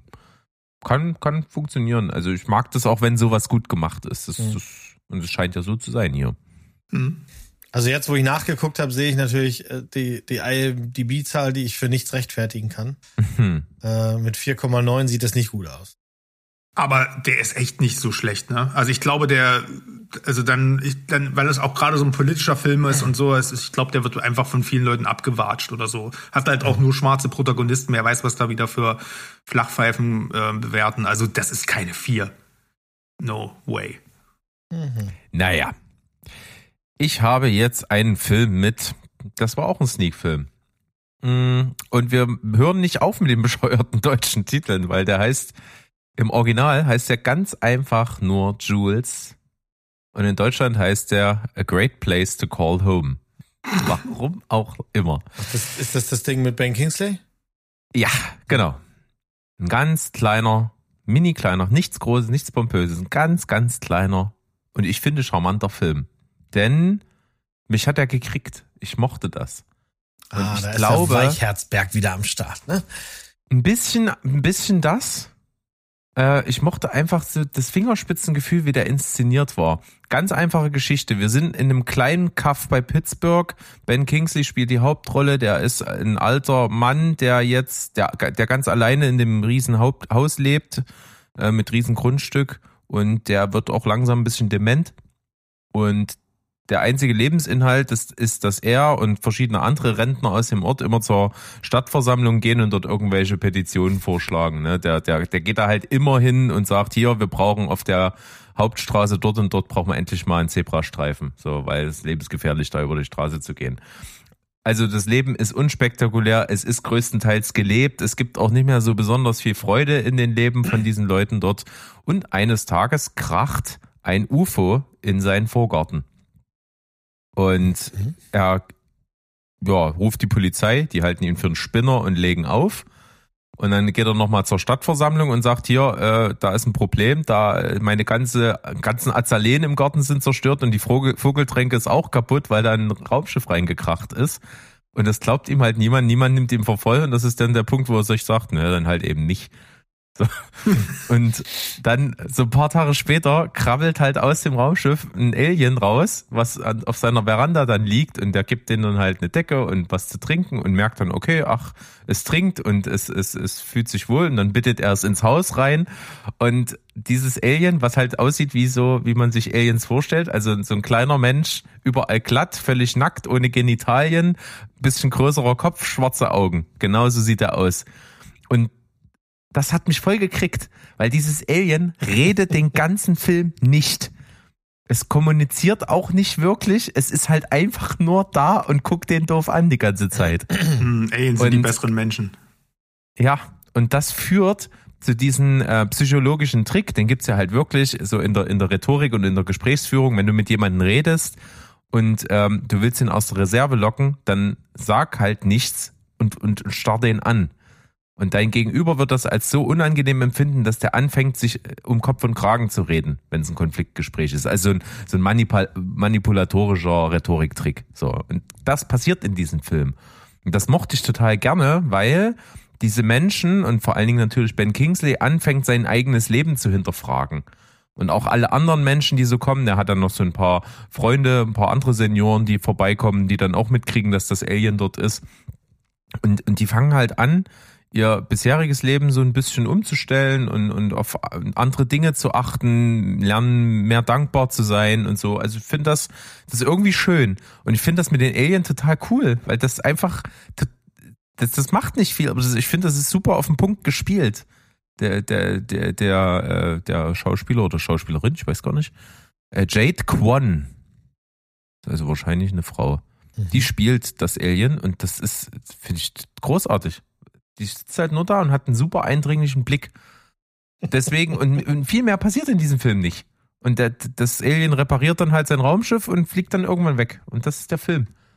So, und das ist aber total, es ist, es ist unspektakulär, gebe ich jeden recht, der das sagt, aber ich fand es eben total charmant gemacht, es ist gut gespielt, hat mich irgendwo berührt, deswegen, ich mochte das. So, a great Hm. place to call home. Ich, ich mochte den. Ja, Na dann. klingt nicht schlecht. Ich habe ja manchmal auch so einen weichen Keks, der äh, äh, feucht gehalten werden will. Und dann könnte ich sowas ja mal gucken. Was? So, probiert das gerne Ja, mal. der weiche Keks Herz. Ach so. Und den musst du ja feucht halten, sonst stumpfst du irgendwann ab. Ne? Hm. Tja, da mache ich, also weiß ich jetzt nicht. Also ich weiß nicht, ob du noch einen Film mit Home hast, dann hättest du nämlich heute einen Home Run. Aber ähm, ich, ich habe jetzt auf jeden Fall noch was auf die schlechten deutschen Untertitel, obwohl es schon ein deutscher Film ist, anschließt. Denn ich habe einen Film geguckt. Ach nee, wir machen das mal anders. Ähm, was haben nicht auflegen, äh, Lock, No Turning Back und Buried gemeinsam. Und der Film mit dem Dixie-Klo, wo ich nicht mehr weiß, wie der hieß. äh, irgendwas mit Arsch, nee, mit Scheiße. Ach du Scheiße hieß er. Ach du Genau, Scheiße, ja. Was haben, was haben die gemeinsam? Die telefonieren den ganzen Film über. Ne, weil sie eingesperrt sind in einem kleinen Raum. Genau. Also ich meinte eigentlich das Zweitere, was Moritz meint, aber stimmt, die telefonieren ja auch die ganze Zeit, weil sonst hättest du ja keine, kein, keine, ähm, kein Film. Kein Film, ja, sonst sind halt Leute irgendwo drin. Ähm, ich habe Trunk geschaut, der auch, ist ein deutscher Film, heißt Trunk, also Kofferraum und Locked In als Beititel, weil, warum auch immer, eigentlich heißt der Film Trunk. Ist ein deutscher Film. Also, ich habe den eigentlich auch wirklich angeschaut, weil das Thumbnail ist so scheiße und ich habe gedacht, boah, ich bringe, wir brauchen mal wieder eine schöne Randzone in in, in dieser Folgen, in, in, in einer unserer Folgen und ist leider nichts geworden. Der hat mir richtig gut gefallen. Also für das, was er ist, ne, Berg, ist er geil. Also, es ist ein Thriller. Könnt ihr euch vorstellen, was es geht? Ist eine Frau, die ist eingesperrt in einem Kofferraum. So, Nein. doch. Äh, Sina Martins ist die Darstellerin und äh, die wurde auch tatsächlich, äh, habe ich dann später gesehen, also das, der Film wurde auch ähm, beim, bei einigen kleineren Filmfestivals schon durchaus durchgereicht und ausgezeichnet und hat da so ein kleines Kult-Following entwickelt. Warum der dann auf Prime gelandet ist und nicht im Kino, weiß ich nicht. Wäre im Kino bestimmt cool gewesen. Und ähm, sie wurde da auch gelobt. Sie spielt halt eine Rucksacktouristin, Ende, 20, Ende der 20er Jahre und ähm, wacht im Kofferraum eines fahrenden Autos auf, hat keine Erinnerung und keine Ahnung, wohin die Reise geht, beziehungsweise am Anfang wird sie, des Filmes wird sie äh, erwacht sie aus der Ohnmacht und der Kofferraum ist offen und sie sieht einen, ihren Peiniger, der sie einsperrt. Und ähm, ja, ihr einziger, und dann fährt das Auto halt los und sie weiß nicht wohin. Einziger Anhaltspunkt ist, äh, ist ihr Handy, mit dem sie versucht halt au, ne, Kontakt zur Außenwelt anzu, äh, aufzunehmen. Mal die Freundin, mal der Vater, die ruft die Polizei an. Aber alle irgendwie, alle führen irgendwas im Schilder, alle benehmen sich ein bisschen merkwürdig. Und ähm, ne, der Vater hat irgendwas mit der Polizei da am Laufen. Die Polizistin sagt ihr nicht die ganze Wahrheit oder beziehungsweise die ist schon auf ihrer Seite, aber will sie halt nicht, zu, äh, nicht noch mehr beunruhigen. Und ihr Freund ist auch, mit dem sie halt äh, ne, auf, auf, äh, im Urlaub war, ist halt auch plötzlich verschwunden. Was zur Hölle? Ne, dann fehlt ihr natürlich auch noch eine Leber, so ist das halt. Ähm, Organhandel und sowas. Äh, Fuß ist, ange, ange, äh, ist kaputt und so ein Scheiß. Also es wirkt, ist schon ein bisschen trashig. Was den Film aber so gut macht, ist, wenn man mal über diese dämliche Prämisse die aber wahrscheinlich ja trotzdem irgendwie so stattfindet, kann ich mir jedenfalls gut vorstellen. Ne? Die, der haut dann halt mit ihr über die Grenze ab. Ne? Hörst du dann so, wie er äh, nach Dresden und Leipzig unterwegs ist, dachte ich mir, oh, da ist er beim Berg. Aber nee, der ist dann halt mhm. weiter über die Grenze gefahren. Und der Film ist visuell sehr spannend erzählt. Also wir haben hier so ein bisschen, ähm, ja, so ein bisschen, was Fincher bei Panic Room gemacht hat. Er geht so durch die Wände und ähm, geht in die Kamera geht in Szenerien rein, wo halt keine Kamera reinpassen würde. Ne, geht durch die Autowand, geht durch den Tankdeckel wieder rein, unten durch den Reifen raus und deswegen ist der Film hat eine wahnsinnige Kameradynamik und eine wahnsinnige Bewegung, obwohl sich niemand bewegt. Also das Auto fährt halt, aber da drin sitzt jemand und im Kofferraum liegt jemand und trotzdem ist der die ganze Zeit bewegt er sich alles, was in diesem Kofferraum passiert, ist total Hanebüchen. Ja, also das, die ist natürlich, näht die sich ihr selber dann wieder zu und tackert sich dann zu. Aber da habe ich dann noch gesagt, pass auf, die ist bestimmt Ärztin. Und natürlich ist sie Ärztin, die kann das. Ja, ist ja, ist ja logisch. Ähm, ist die unüberzeugendste Ärztin, die jemals in irgendeinem Drehbuch geschrieben werde, aber wurde aber geschenkt. Denn der Film immer wenn sie aus dem Auto rausgeht, ne, also die halten mal an der Tankstelle, dann sieht sie ihren Peiniger das erste Mal im Gesicht und so, das sind richtig geil choreografierte Shots. Also auch das, das, ähm, die Belichtung und das Color Grading so sieht aus wie aus einem John Wick Film. Also immer die ganzen, alles ist voller Neon, immer hast du irgendwelche krass geframten Kameraperspektiven und so. Sieht echt richtig stark aus. Und ja, am Ende wird's halt dramatisch, sage ich jetzt mal so, äh, wie sie sich da vielleicht wieder rausarbeitet äh, und so. Aber wie gesagt, visuell und äh, von der Kameraführung und sowas und äh, ist halt, ne, der geht halt seine eineinhalb Stunden, dann ist der halt vorbei und ist halt sehr, sehr klaustrophobisch. Und wem sowas gefällt, hier auch vielleicht sowas zum Guilty, ne, oder das, das, das ähm, skandinavische Original, wem solche Thriller auf so engen Raum, Räumen, die in Echtzeit abspielen, wem sowas gefällt und der sich auch mal ein Bild davon machen möchte, dass wir auch, dass wir auch aus Deutschland gutes Genre-Kino machen können, so kleines, dreckiges Genre-Kino, der kann hier wirklich mal reingucken und zumal ist erst der, ich glaube, vierte äh, Amazon äh, ähm, eigenproduzierte deutschsprachige Film ist. Ähm, gebt ihm mal eine Chance. Also, wie gesagt, wenn ihr auf diese Attribute steht, dann kann der euch gut gefallen. Also, klang jetzt nicht so schlimm. War es nicht. Hätte ich äh, schlimmer erwartet. Ja, also ich habe mich sofort erinnert gefühlt an einen anderen Film, den der so ähnlich war. Von aus 2012, nämlich mit Steven Dorff in der Hauptrolle, der hieß äh, Break. Mhm. Das war auch, da ist er auch in so einem Kofferraum gefangen. Und das spielt die meiste Zeit in diesem Kofferraum so. Also ich habe jetzt gerade mal geguckt, ob es davon vielleicht davon ein Remake ist, aber ist es nicht. Die haben jetzt nichts miteinander zu tun, aber die Prämisse natürlich ist nicht neu, aber wenn die gut gemacht ist, eben mit solchen geilen Shots und so, dann kann ich mir das gut vorstellen. Und es ist ja dann eben, natürlich weißt du von vornherein ja, dass es kein Film, der irgendwie die äh, Meisterwerkstatus irgendwo erreichen wird, sondern du weißt, im besten Fall unterhält er mich gut und das hat er bei dir gemacht. Erstaunlich. Wie gesagt, ich wollte ihn komplett zerreißen, dachte, wir Deutschen kriegen so, sowas nicht hin, sieht hässlich aus. Hat alle, hat alle Punkte der Checkliste erfüllt. Also Erwartungen übertroffen. Kein Meisterwerk, wie gesagt. Ziemlich dumm sogar. Aber wenn wenn du das ausblenden kannst, hast du Spaß damit. Ja, super. Wir kommen zu einer gemeinsamen Besprechung. Der Mo hat extra auf mich gewartet. Weil ich gesagt habe, ja, wenn ich dann dabei bin, dann äh, habe ich den bis dahin auf jeden Fall auch geguckt, denn dieser Film gehörte zu den Filmen, die ich aus dem letzten Jahr gerne noch gucken wollte vor unserer äh, äh, Folge für die besten Filme des Jahres. Ich habe leider nur verpasst, in dem Kino zu gucken, da kam er nur ganz kurz und äh, On Demand war er noch nicht draußen. Der ist jetzt erst im Januar On Demand rausgekommen und da habe ich ihn nämlich geguckt. Die Rede ist von Catch the Killer. Mo, deine Gedanken? Ja, Catch uh, the Killer. Der ist gut. So, weiter, nächster Film. Also, ähm, nee, also ich ähm, äh, tatsächlich, also mich hat das ein bisschen getriggert, dass dann, äh, das kennt ihr ja auch, da steht dann sowas wie von den Machern von.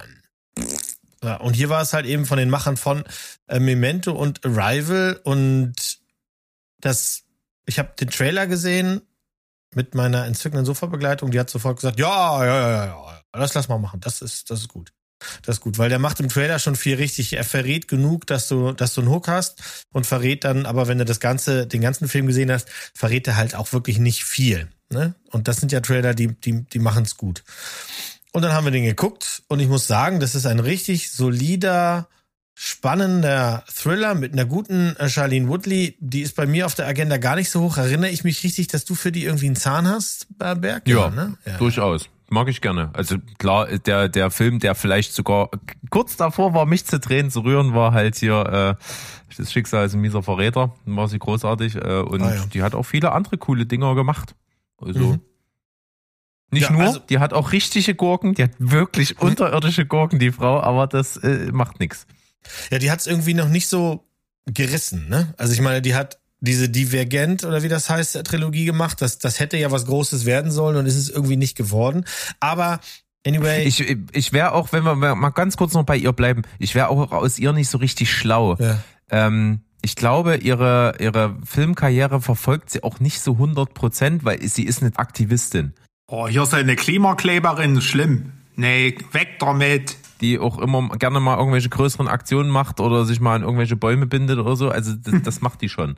Aber und sag mal, die hat auch immer mal der Schauspielerei abgeschworen und ich wundere mich dann jedes Mal, wenn man sie mal wieder sieht, das, was sie sich für Filme aussucht. Hier war es mal ein guter wirklich, aber die hat auch dann wirklich, die kommt manchmal für einen Film zurück und denke mir, hä, den Schrott hast du jetzt genommen, aber brauchst du wahrscheinlich Geld oder ich weiß es nicht. ähm, ich habe hier aber diesen maligen äh, wie hieß die andere, äh, die in, in Fablemans mitgespielt hat? Michelle Williams. Michelle Williams äh, und Carrie Mulligan-Effekt. Ne? Die waren ja auch lange Zeit eine Person bei jedem. Ne? Irgendwann haben die sich ja getrennt, so, weil die einfach gute Filme gemacht hatten. Aber die und, und ich habe die ganze Zeit, ich verwechsel Shailene Woodley mit Saoirse Ronan.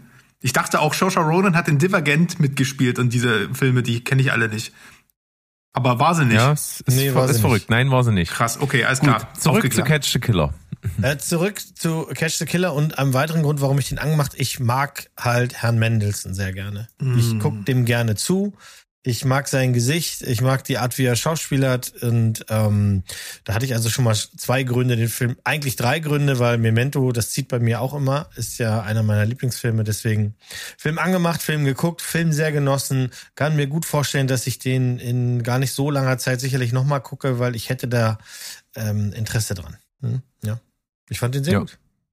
Ja, okay, dann gehe ich jetzt mal ganz kurz, hast du ja nicht gemacht, ja. äh, ein, Story worum geht's? Machen. Genau. Story ist einfach folgende. Wir befinden uns am Silvesterabend in Detroit. Ist das Detroit? Weißt du das? Boston, glaube ich.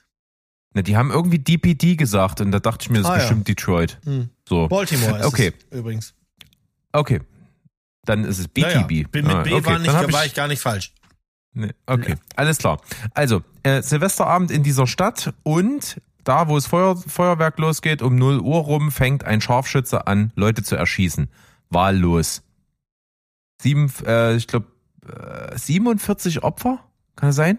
Ich glaube, mhm. ziemlich viele waren es. Mhm. Ich glaube, so um die knapp, nicht ganz 50, aber so knapp 50 Opfer. Mhm. Die meisten davon tot, tödlich getroffen. Und dann geht natürlich das absolute Chaos los. Es ist natürlich in der ganzen Stadt Silvester und dann werden alle möglichen Streifenpolizisten und Polizistinnen zu diesen Tatorten gerufen, um da irgendwie, sag ich mal, die, die Leute zu beruhigen, den Tatort zu sichern, bis die Spurensicherung eintreffen kann und so weiter und so fort. Und das geht auch ziemlich schnell. Und dann äh, können schon die ersten Tatortbegehr äh, den, äh, den, die, die, äh, na, die Quelle der Schüsse ausmachen und sie finden ganz schnell in einem Hochhaus eine Wohnung und als dann klar wird, die Wohnung ist es, explodiert die.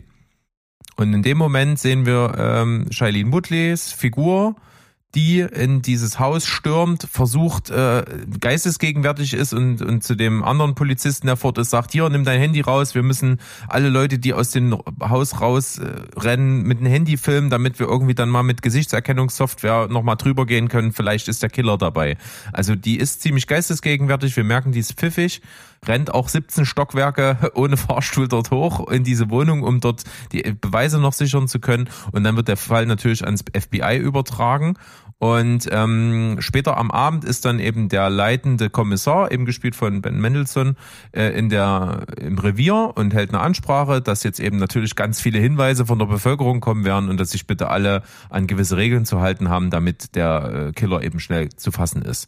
Und sie profiliert sich da irgendwie so ein bisschen. Er, er, der belauscht dann so ein Gespräch von ihr und einem anderen Polizisten in der, in der Kaffeeküche und merkt, okay, die ist ganz pfiffig.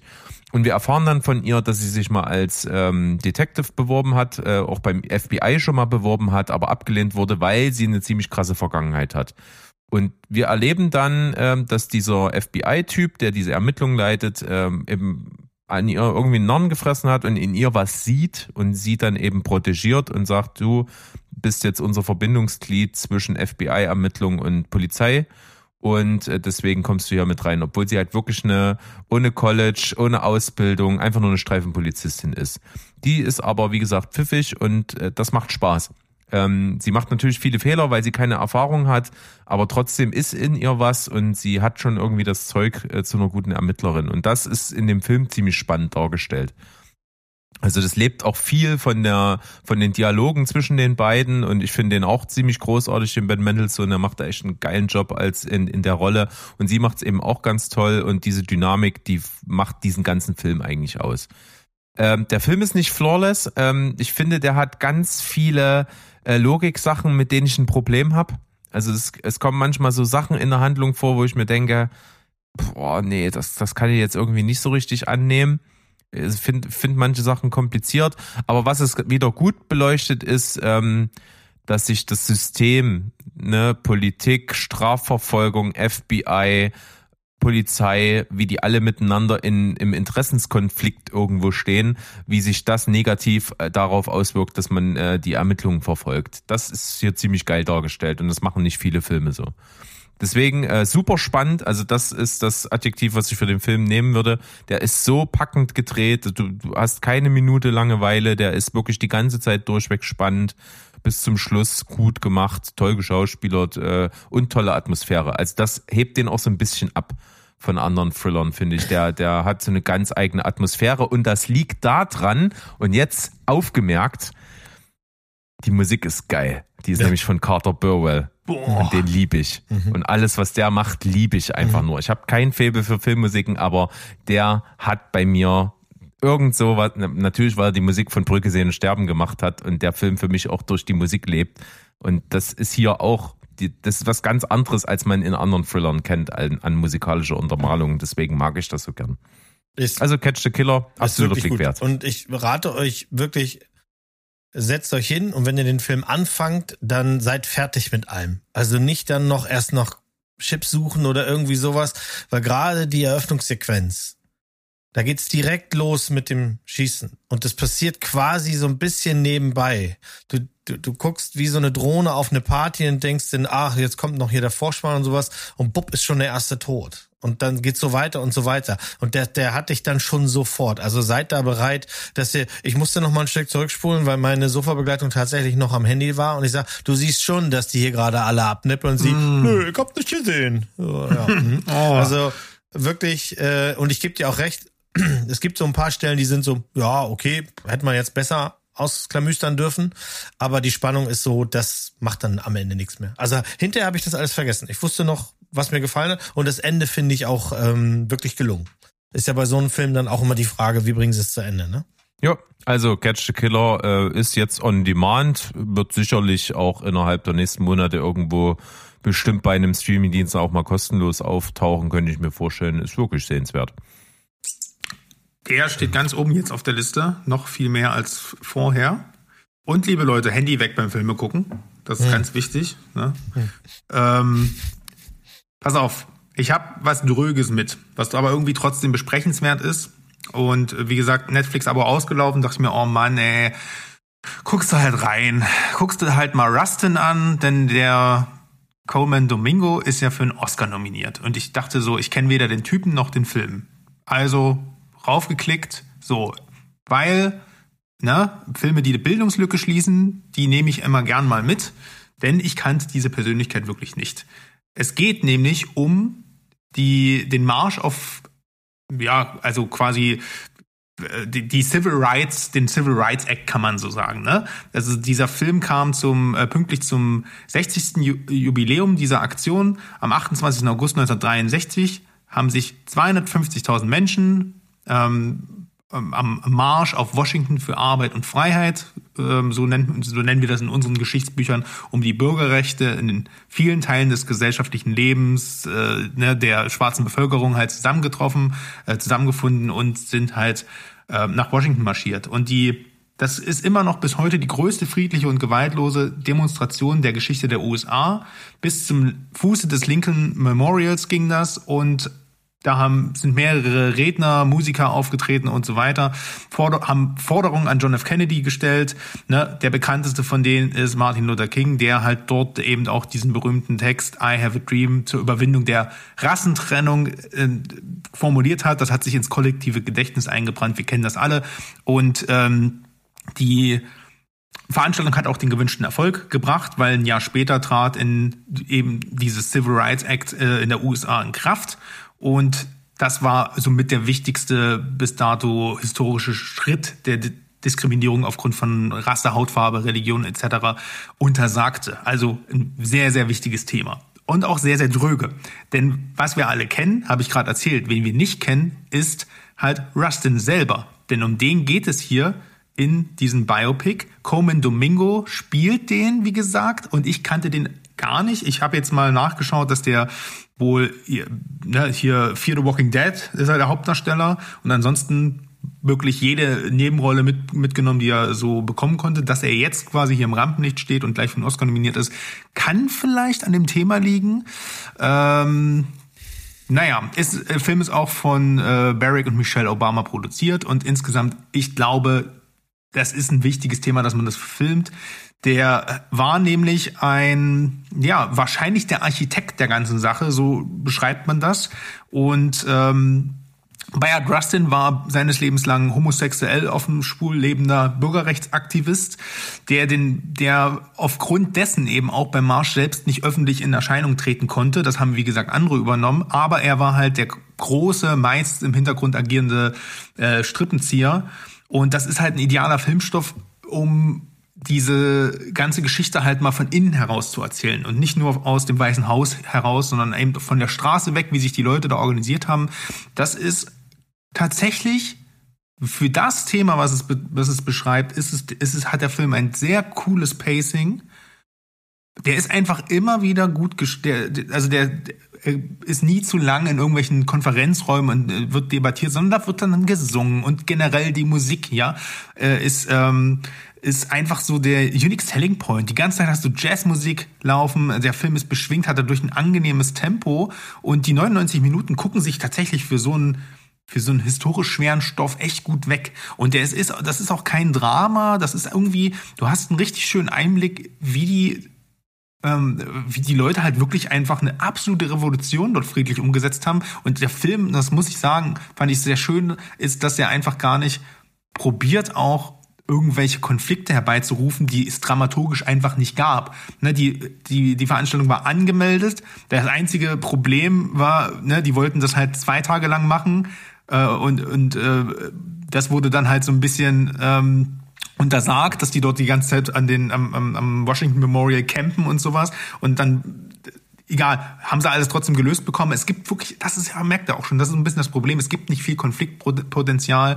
Und ähm, was mir, was das größte Problem des Films ist, Coleman Domingo spielt die Hauptfigur wirklich gut. Und das ist ein absoluter Oscar-Bait-Film, ne? Ey, er spielt einen Schwulen, ey, er spielt einen Schwarzen, ey, es ist eine politisch wichtige Person, die aber noch nie irgendwie ein Denkmal gesetzt bekommen hat. Natürlich, und der wird natürlich sein ganzes Leben lang auch diskriminiert, hat ein schwieriges Leben gehabt und ist eine sehr intelligente Persönlichkeit und ähm, sehr bedeutend gewesen. Und ja, natürlich wird er hier nominiert. Er spielt es auch gut, aber selbst, aber der Film zieht seine Spannung eigentlich daraus, wenn wenn halt organisatorische Dinge besprochen werden. Also ne, äh, wenn, wenn, wenn zum Beispiel die Frage nach Spenden aufkommen oder Vermittlung zwischen verschiedenen beteiligten Organisationen, wenn da Konflikte entstehen und das ist, wie die das dann lösen, das macht wirklich Spaß, aber die Figur selbst bleibt ziemlich blass. Ne? Da wird dann mit recht trögen Schwarz-Weiß-Rückblenden irgendwie versucht, da so ein bisschen Unterbau reinzubekommen. Und dann gibt's natürlich die typischen Beziehungskisten und sowas. Das ist, hat mich, die Figur für mich nicht interessant gemacht, die Veranstaltung und was es bewirkt hat. Allerdings, ich hätte mir nie eine Dokumentation darüber angeschaut und habe da ein schönes, wohliges Gefühl bekommen. Und das hat mir schon gut gefallen. Es ist ein Film, der keinen Oscar verdient hat, meiner Meinung nach, aber ist trotzdem einfach ein guter Film für das Thema. Ähm, wenn man sich halt durch einen beschwingten Film durcharbeiten will und alles Wichtige über diese Situation erfahren möchte. Der Cast ist Sonst, Chris Rock hat die schlimmste Perücke und das schlechteste Alters-Make-up, was ich seit langem gesehen habe. Ähm, Jeffrey Wright spielt hier eine ziemlich geile Nebenrolle, habe ich fast gar nicht erkannt. Und der, der rasiert wirklich, das hat mir wirklich Spaß gemacht. Die anderen gehen im Ensemble unter. Und ansonsten Lenny Kravitz hat einen arschgeilen Title-Track, Road to Freedom, ähm, ähm, hier abgeliefert. Das hat wirklich Spaß gemacht. Ähm, der ist auch auf diverse Playlisten bei mir gelandet. Ansonsten Durchschnittskost kann man schon angucken, aber ich glaube, ist ein CCL für Berg. Ja, schon. es klingt alles gut und ich glaube auch, dass es alles irgendwie gut gemacht ist, aber mich interessiert das irgendwie von der Thematik her schon gar nicht. Hast heute eben so ein paar Sachen dabei, wo ich, ja, die ich vielleicht gut finden würde, wenn ich sie sehen würde, aber nicht anmache. Die machen dich halt nicht an. Ich weiß ja. es auch noch nicht. Ich habe tatsächlich mal in, in irgendeiner Doku war das mal Thema, er als Person, weil er war schon sehr kontrovers auch ähm, weil er halt eben kein umgänglicher Sprecher war in, im realen Leben. Ob ich mir das jetzt ansehe, weiß ich noch nicht. Mal gucken. Vielleicht irgendwann. Ich habe ja so ein Fable schon so für, für Biodramas. Ähm, er wird da jetzt auch, glaube ich, so ein bisschen drauf verhaftet. Er sp spielt ja in der, kein Mensch braucht sie, aber in der Michael Jackson Verfilmung. Den Vater, ne?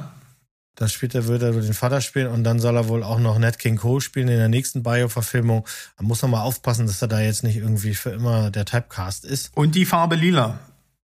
Wird, kriegt jetzt auch ein Remake und das spielt auch. Ist, das, ist, das Remake ist schon draußen und es ist ein Musical. Ach so. Und es ist ein mitbekommen. Schlag in meinen Bauch. Ich sehe das, gut, vielleicht muss ich ihn gucken, um ihn wirklich zu zerreißen, weil ich sehe das Musical also das sehe ich irgendwie nicht. Ich fand, das Spielberg-Drama ist wirklich, wirklich eine Wucht, auch heute noch. Aber gut, kommen wir mal zu einer anderen Wucht. Zu einer anderen Wucht. Ich, ja, danke, dass du es mir so dankbar überlässt, äh, das erste Wort dazu zu verlieren noch jetzt. Ähm, es geht um Poor Things. Ganz kurz. Äh, ich mach's ähnlich wie du. Es, es ist ein großartiger kurz. Film. Es ist ein großartiger Film. Und wenn ich noch was dazu verlieren darf, bevor ich dir das Wort übergebe, also wenn Purfings eine Person wäre, dann hätte diese Person im kleinen Finger deutlich mehr von all dem, was der ganze Barbie-Film gerne hätte. Mic Drop. Muss man einfach so sagen. Ja. Also das ist der viel bessere Barbie. Die Message kommt eins zu eins rüber. Das ist ein Monument für Feminismus, Emanzipation und äh, generell humanistische Entwicklung eines Menschen in a nutshell. Das ist einfach, Emanzipation, wie ja? der gemacht ist und wie der das macht. Mhm.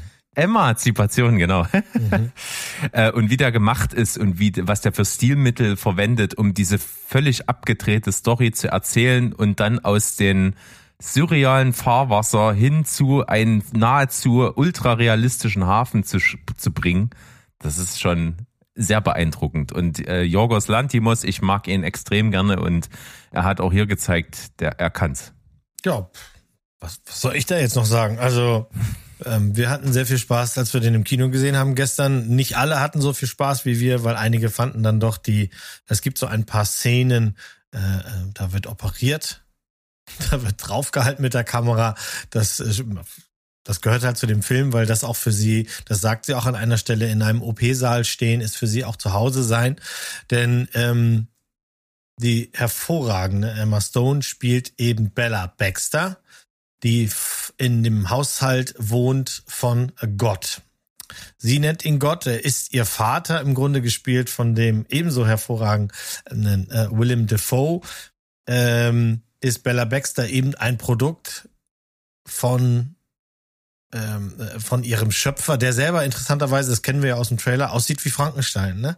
Und was der ab und zu einstreut, warum er aussieht und warum er ist, wie er ist oder sowas, finde ich, das ist auch irgendwie brillant unter, unterschwellig immer wieder mal eingestreut, dass der halt einfach ähm, so äh, verunstaltet ist, weil sein Vater vor ihm schon ein großer Denker war und ein großer Macher und ein großer Tester und hat an seinem Kind halt rumoperiert und solche Dinge gemacht. Deswegen war es für ihn ganz normal, dass er ein sehr gewagtes Experiment macht, nämlich die Leiche einer jungen Frau wird angespielt, die zudem noch schwanger ist mit einem noch lebenden Fötus. Und er nimmt das Gehirn dieses Fötus und baut es in den Kopf von Bella ein. Und so äh, lernen wir gleich noch die sehr kindliche Bella kennen am Anfang. Denn ähm, sie lernt halt gerade alles. Und dann haben wir, ich weiß gar nicht, zweieinhalb Stunden geht der Film zweieinhalb Stunden Zeit dazu, äh, dabei zuzugucken, wie sie aufwächst und wie sie in die Welt geht und wie sie ab dann eigentlich nur noch tut, was sie will. Und das ist auch das, was der Berg sagt, meint. Also sie macht exakt nur, was sie will. Und das jedes Mal, in jeder Szene. Und allen anderen bleibt nichts übrig, als das dann so hinzunehmen. Ähm, vor, vor, allem für Mark, sie, vor allem Mark Ruffalo.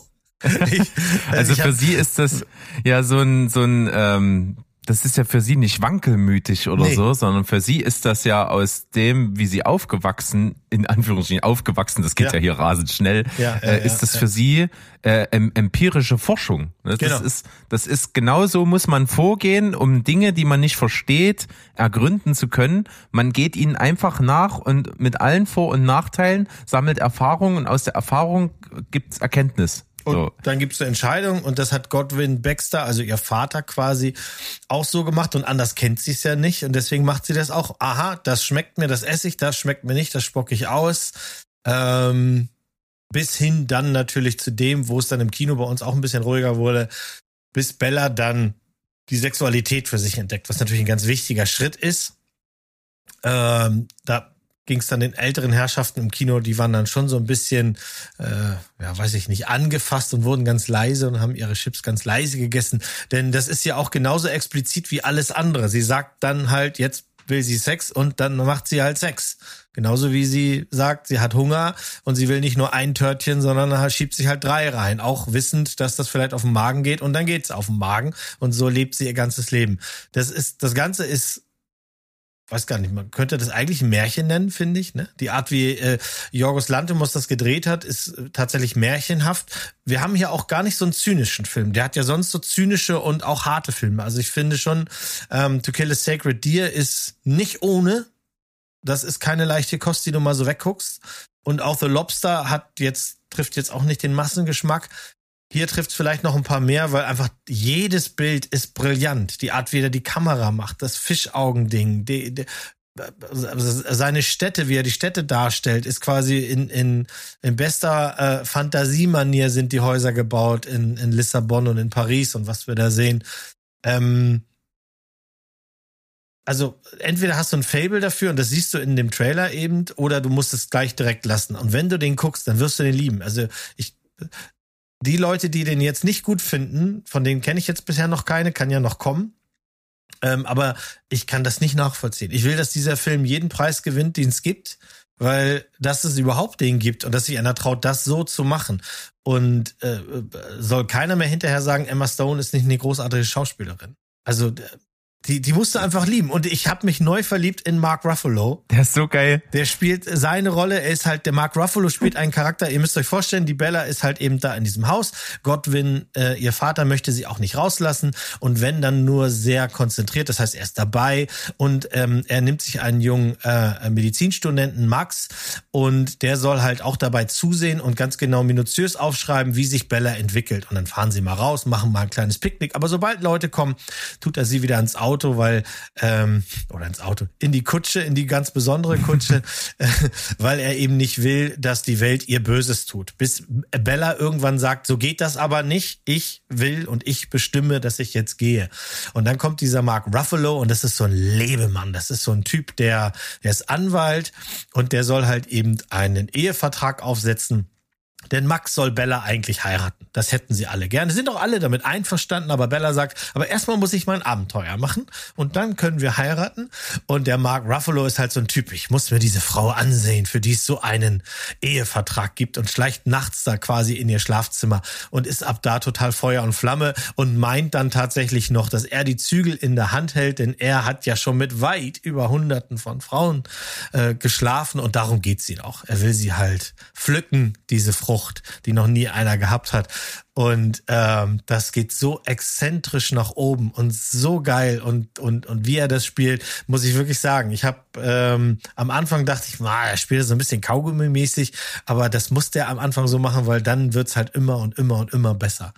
Ja, ähm, und für ihn war es ja auch, ich habe ja auch Interviews gelesen und er hat gesagt, für ihn war es genau das, wonach er ewig gesucht hat, weil er in jedem Film gefühlt für sich selber den gleichen Typen spielt ja. und er wollte mal was völlig anderes machen. Ja. Und hier spielt er halt wirklich einfach so ein absoluten Schmierlappen. Ja, ist, ist er auch wirklich. Und jede Entscheidung, die sie trifft, führt sie dann halt weiter. Ähm, das Abenteuer ist halt, dass sie sagt, bevor ich Max heirate, der, der, ne, der Ruffalo sagte ja auch, ich will mit dir durchbrennen.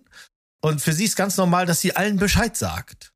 Also ich ne, Max und Papa, ich brenne durch mit diesem Mann dann und dann und das muss ich jetzt machen, weil das will ich jetzt erleben und dann ist das auch in Ordnung und für uns ist auch ganz normal, dass sie halt ab da jede Entscheidung, ähm, die zum Teil auch fraglich, fragwürdig sind, ja, äh, einfach trifft und dann damit lebt und ich fand das einen grandiosen, grandiosen Film. Ich habe jetzt auch nachgelesen, dass die beiden sich, also der, der Drehbuchautor und der äh, Jorgos Lantimos sich die Freiheit genommen haben, das, das Ende abzuändern, also vom Buch, das es ja gibt, ähm, haben sie quasi ein ganz neues Kapitel eingeführt und das ist das, was wir am Ende sehen. Ähm, das Kapitel mit dem, als dieser, weiß ich gar nicht, was ist er, äh, äh, äh General oder irgendwie sowas. Auf jeden Fall kommt, kommt irgendwann ein, ein äh, Typi auf die, auf die Leinwand und sagt, ich habe auch Ansprüche an diese Bella, ich will da gar nicht tiefer reingehen, das, das wird sonst was verraten. Aber dieser ganze Teil und das, und das Ende, was dann kommt, unterstreicht den Film nochmal richtig perfekt und macht den runter. Bin ich ganz froh, dass die sich getraut haben, das ähm, zu machen und dass sie an dieser einen Stelle da die Entscheidung trifft, sich mit dem auch noch auseinanderzusetzen. Ähm, ich finde den großartig. Ich möchte den ganz, ganz bald nochmal gucken. Ich musste den leider auf Deutsch gucken. Das ist okay gewesen. Das haben sie schon ganz gut synchronisiert. Du wirst den ja auch auf Deutsch gesehen haben. Aber ähm, ich möchte den unbedingt gerne mal im Original äh, gucken, weil mich da so einige Übersetzungen schon so ein bisschen fand ich, fand ich komisch. Was ich auch ganz schön fand, mal wieder Hannah Shigula zu sehen. Ähm, ist ja eine deutsche Schauspielerin, die lange nichts mehr gemacht hat. Zumindest habe ich lange nichts mehr mitgekriegt. Ähm, und ihre Rolle als Martha da auf dem Boot fand ich auch ganz charmant, die das voll unterstützt. Bella macht nur das, was du willst. Ähm, also, ich fand den super geil. Und Sandro ja. guckt den ja ganz bald und wird dann in unseren Lobesgesang mit, mit, mit reinträllern, da bin ich mir sicher. Das ist absolut sicher. Und ähm, ganz kurzes Wort noch vielleicht, äh, was ich vorhin mal angedeutet habe. Die Machart ist einfach auch toll. Und ich finde auch, jedes noch so kleine exzentrische Detail hat eine Symbolwirkung für eine bestimmte Aussage. Also auch gerade, wenn wir zum Beispiel auf was du gesagt hast, dass dieser, dass Willem Dafoe aussieht wie Frankenstein und dass sein mhm. Vater, angesehener Chirurg seinerseits, an ihn natürlich einiges ausprobiert hat und er das jetzt auch mit seiner Schöpfung macht, ist ja so ein, so ein Symbol für äh, ver vererbendes Verhalten und sowas. Mhm. Also auch je, jedes, jedes bisschen hat irgendwie eine Bedeutung im Hinblick auf menschliches Verhalten, Prägung, ähm, Weitergabe, Emanzipation, Entwicklung äh, und Erforschen und, und wie Charakterbildung und sowas. Irgendwas ist immer da mit drin. Und äh, was ich ganz geil finde, ist auch, dass der Film das von Anfang bis Ende total geil macht stilistisch auch diese Entwicklung darzustellen. Ganz am Anfang ist ja der Großteil des Films auch noch schwarz-weiß. Und äh, eben mit dieser Fischaugenoptik auch ganz oft verzerrt, ganz viel äh, in Unschärfe so im Hintergrund. Also das symbolisiert natürlich, dass der kindliche Charakter die Welt erstmal wahrnimmt und das alles überfordert und man das gar nicht in seinen Einzelteilen wahrnehmen kann. Und je länger der Film dauert, desto klarer werden die Bilder, die Verhaltensweisen, schon alleine, du könntest eine ganze Folge machen über die Sprache in dem Film. Ja. Das, Ja. äh, wie sie redet. Deswegen sage ich ja, ich So. will den unbedingt im Original sehen. Das möchte ich unbedingt hören. Äh, vor allem mein, mein Lieblingssatz aus dem Film I must go and punch that baby. Ich muss jetzt, ich muss darüber gehen und das Baby boxen. Ähm, weil sie halt einfach sagt, was ihr einfällt und was sie für richtig hält. Das Baby geht mir auf den Keks in der Restaurantszene, also muss ich das natürlich boxen. Ne? Ja. Äh, ich- ja, Ja. einfach. größtenteils, ähm, um diesen surrealen Touch zu haben, äh, selbst bemalte Kulissen, äh, vor allen Dingen in Lissabon äh, im ersten Akt noch ähm, mit mit äh, so Steampunk-Elementen und sowas. Also auch so so einfach so zeitlich. Ne? Wir sind hier im viktorianischen Zeitalter so ungefähr irgendwo so grob in dem Film, aber eben mit so ein bisschen futuristischen Touch. Zum Teil Europa ist so dieses Niemandsland, wo wo jedes Land irgendwie seinen eigenen Vibe hat.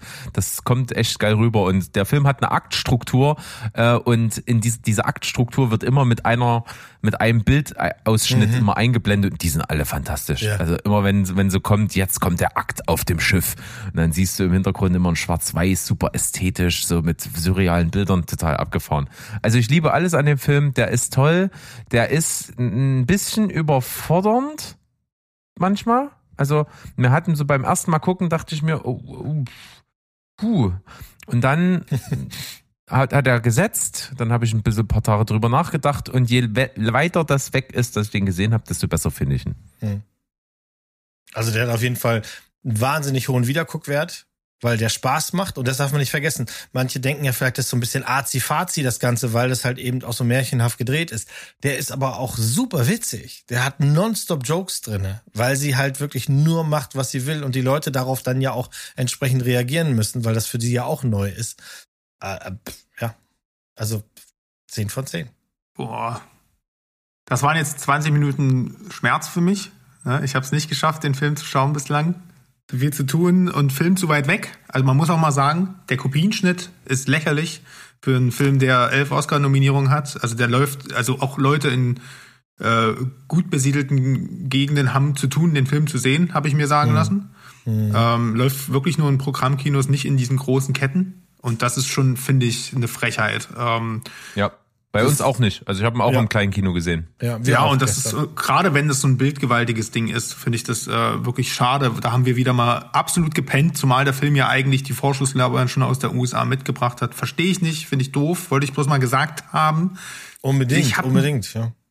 Und Bis- wieder Emma Stone. Ich erinnere mich genauso, La La Land damals, ich wollte ihn unbedingt sehen, er kam in keinem großen Bird- Kino. Bird, hier dieser Birdman-Dings ja auch schon damals. Ja, Ich bin damals als Leipziger nach Halle gefahren. Tut Pfui. euch das mal rein, um La La Land zu sehen. Und dann, als, als La La Land bei den Oscars auch einige mit nach Hause genommen hat, dann lief er bei uns im Cinestar. Ja, ich glaube, ich vermute mal, das wird hier auch passieren, ne? Ja. das, das ist so meine Hoffnung, weil ähm, das, der wird sicherlich ein bisschen was einsacken. Also Leute, ne, ihr habt jetzt gehört, Gamera gegen Godzilla antreten lassen und mehr Leinwände für Emma. Ähm, das, das ist ganz wichtig. Wir unterschreiben die Petition, schickt rüber. Und ansonsten, ich habe nur eine Angst. Ich bin ja ein Lantimos Ultra. Ich habe ja zwischenzeitlich auch, ich weiß nicht, kennt ihr den Film Kinetta? Also seine griechischen Sachen noch? Noch nicht, nee.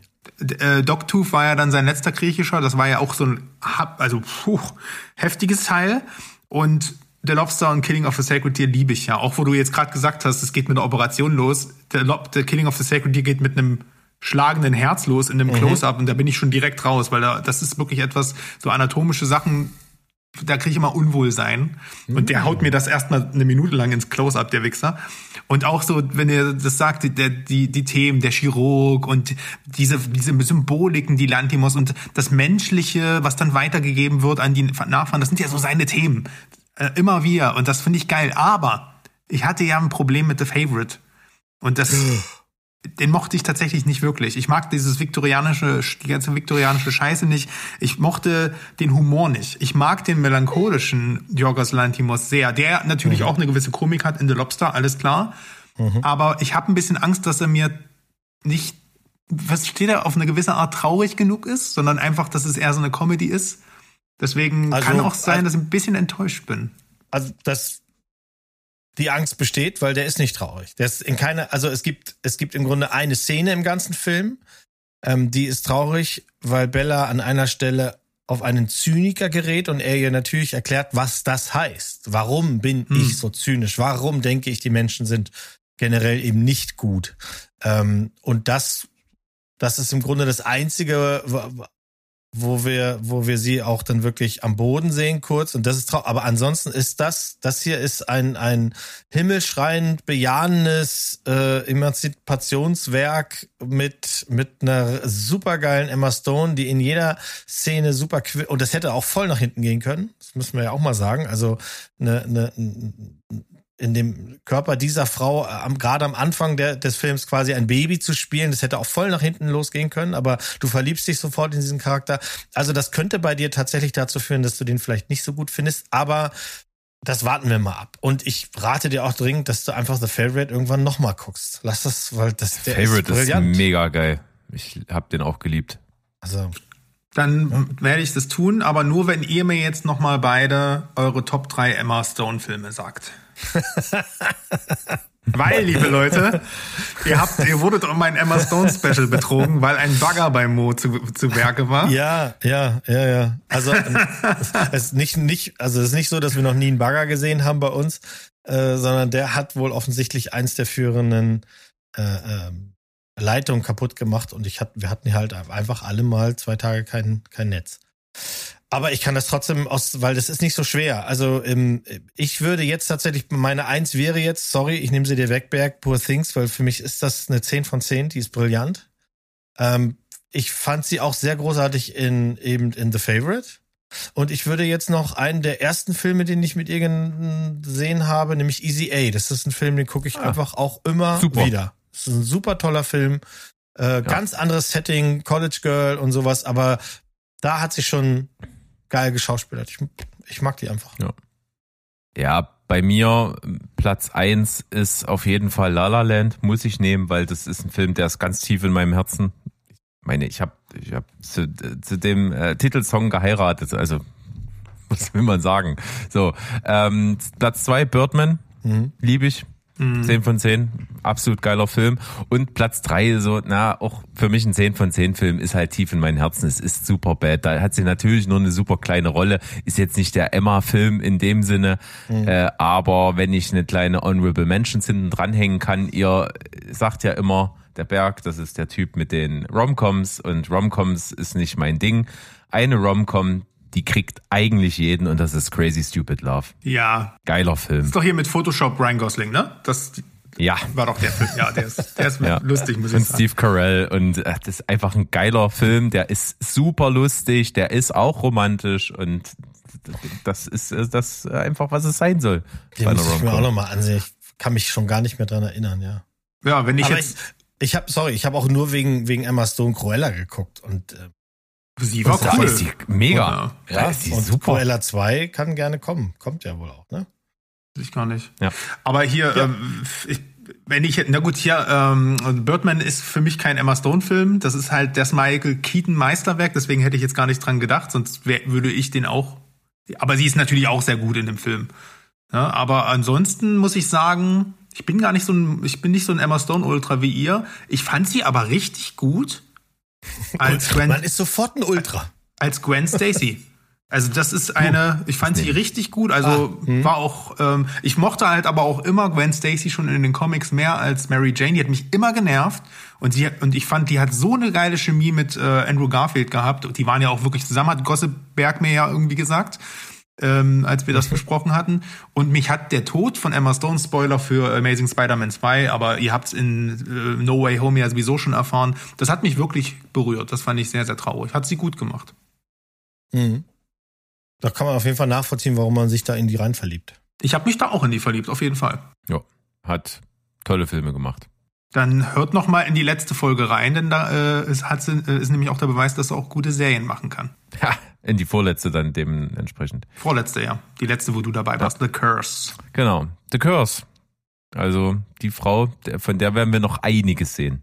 Also wir haben schon viel gesehen und wir werden auch noch einiges sehen. Also für die, für die kann der Weg nur noch nach oben gehen. Also Ja, aber das gilt, glaube ich, auch, also dass Jorgos Lantimos so ein Ding au- rauszieht und äh, damit quasi gegen jeden Strom schwimmt, was, was das Mainstream-Kino eigentlich jetzt gerade äh, äh, bietet, beziehungsweise, ne, wir sehen ja jetzt auch bei den Oscars jetzt die letzten Male, plötzlich sind Blockbuster wieder fein, früher waren es dann eher die Dramen, die so, und jetzt sind da Blockbuster drin und dann kommt er mit so einem märchenhaften Film um die Ecke und wird trotzdem geliebt, also ich, ich finde das super. Wegen mir muss der auch gar nicht immer so düster sein. Also, das muss nicht immer so, so richtig hart sein.